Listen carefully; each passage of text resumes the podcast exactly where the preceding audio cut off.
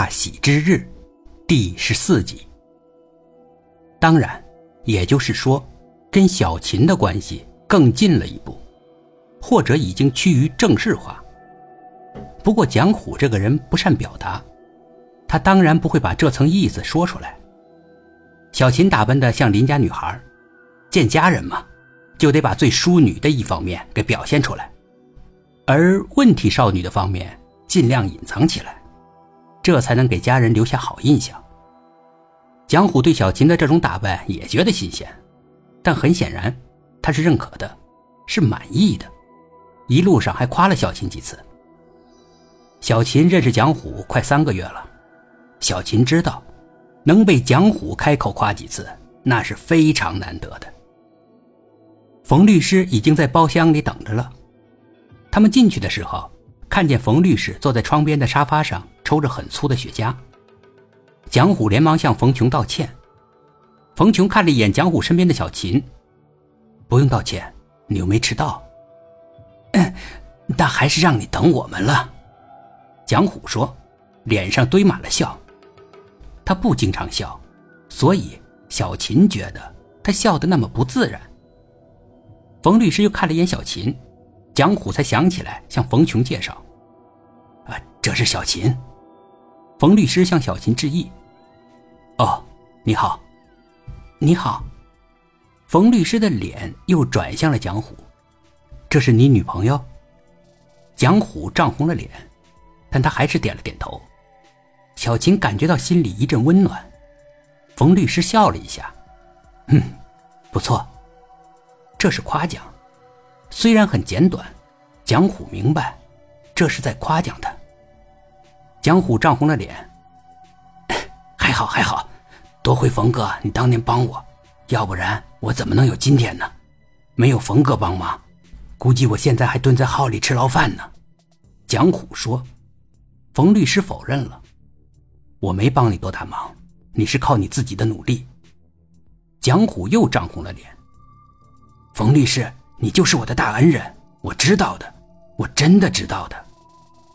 冯律师笑笑，没有再跟蒋虎纠结这个问题。他了解蒋虎，他知道他看起来像个流氓，看起来吓人，其实那只是他保护自己的手段。就像刺猬炸起了毛，只是想吓唬、想伤害他的对手。实际上，他是个老实的孩子。蒋虎从小就没了父亲，母亲又找了个继父，继父喝完酒就变着法儿的虐待他，周围的小伙伴也欺负他，他慢慢的就养成了现在的性格。他得让别人怕他，躲着他，才不会伤害他。但内心深处，他倒是个单纯的孩子。这个，冯琼是知道的。冯琼不再跟他辩论了。他递给蒋虎一根雪茄，蒋虎连忙接住，冯琼又给他点燃了。蒋虎一个劲儿的道谢：“冯哥，你还抽烟呢？我以前还从未见过你抽过烟。”冯琼笑笑：“偶尔也抽点。”蒋虎略有迟疑，但他还是问了：“冯哥，你是不是有什么烦心的事儿啊？”冯琼挺敏感的，你干嘛这样问？我看起来像有心事吗？呃，稍微有点吧。是吗？嗯，刚进来的时候，看你抽雪茄的样子，好像有点心事儿。冯琼静了一下。改变了话题。你最近生意怎么样？啊，还不错，上个月就收了二十几万呢。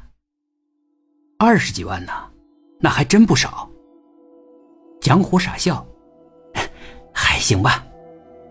冯琼看了眼蒋虎，得存点钱，别挣多少就花多少，以后的路还长着呢，用钱的地方很多。蒋虎不住的点头。另外。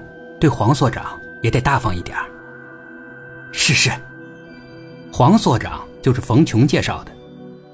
人嘛，还是要大方一点别小里小气的，啥都舍不得。人家也不容易。啊，是，我知道。他们点了菜，冯琼给蒋虎点了瓶白酒，他倒是只喝了一小杯。他终于言归正传了。